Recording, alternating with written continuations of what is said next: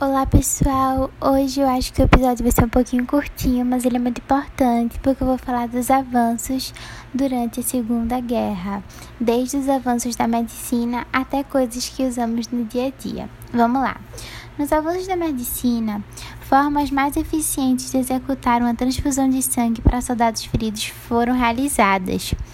É, a triagem médica para encurtar o tempo em que transcorria entre o ferimento e a intervenção cirúrgica também é, serviu para encurtar o tempo, ou seja, para eles terem mais tempo para salvar a vida do soldado.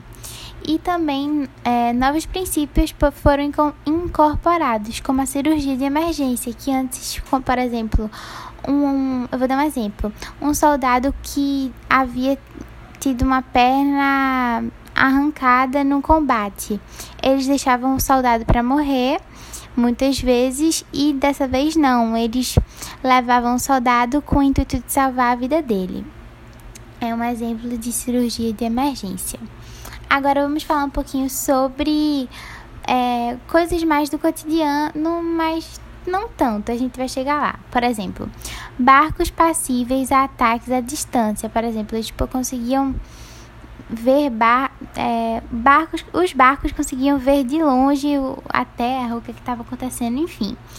O radar, que os ingleses decifraram códigos de ataque alemães, inclusive tem um filme muito bom chamado é, O Jogo da Imitação, que é incrível, eu recomendo muito vocês assistirem e provavelmente ele vai estar na lista dos filmes que eu recomendo para vocês assistirem sobre as grandes guerras mundiais. É, a invenção do computador também, que está muito interligado ao radar, e a energia das bombas atômicas. Agora eu vou falar um pouquinho das heranças tecnológicas das, das guerras mundiais atualmente. Vamos lá.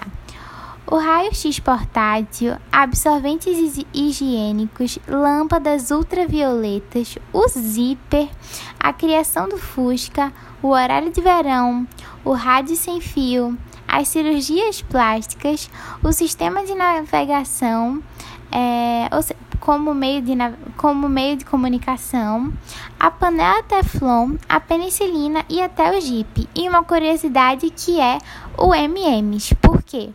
Porque os soldados eles precisavam de energia. E o que é que dá energia? Açúcar. Só que existiam alguns lugares que o chocolate. Aí eles pegavam o chocolate, porque é, é açúcar e é mais sólidozinho e fácil de guardar. Só que em alguns lugares o chocolate derretia, então eles decidiram cobrir o chocolate com uma camada fina de açúcar para preservar. E assim nasceu o M&M's que a gente come até hoje. Então, o episódio foi curto, mas serviu para explicar para gente algumas coisas que usamos até hoje e que foram revolucionárias na medicina e em outros âmbitos também para para nosso cotidiano atualmente. É isso, vejo vocês no próximo episódio.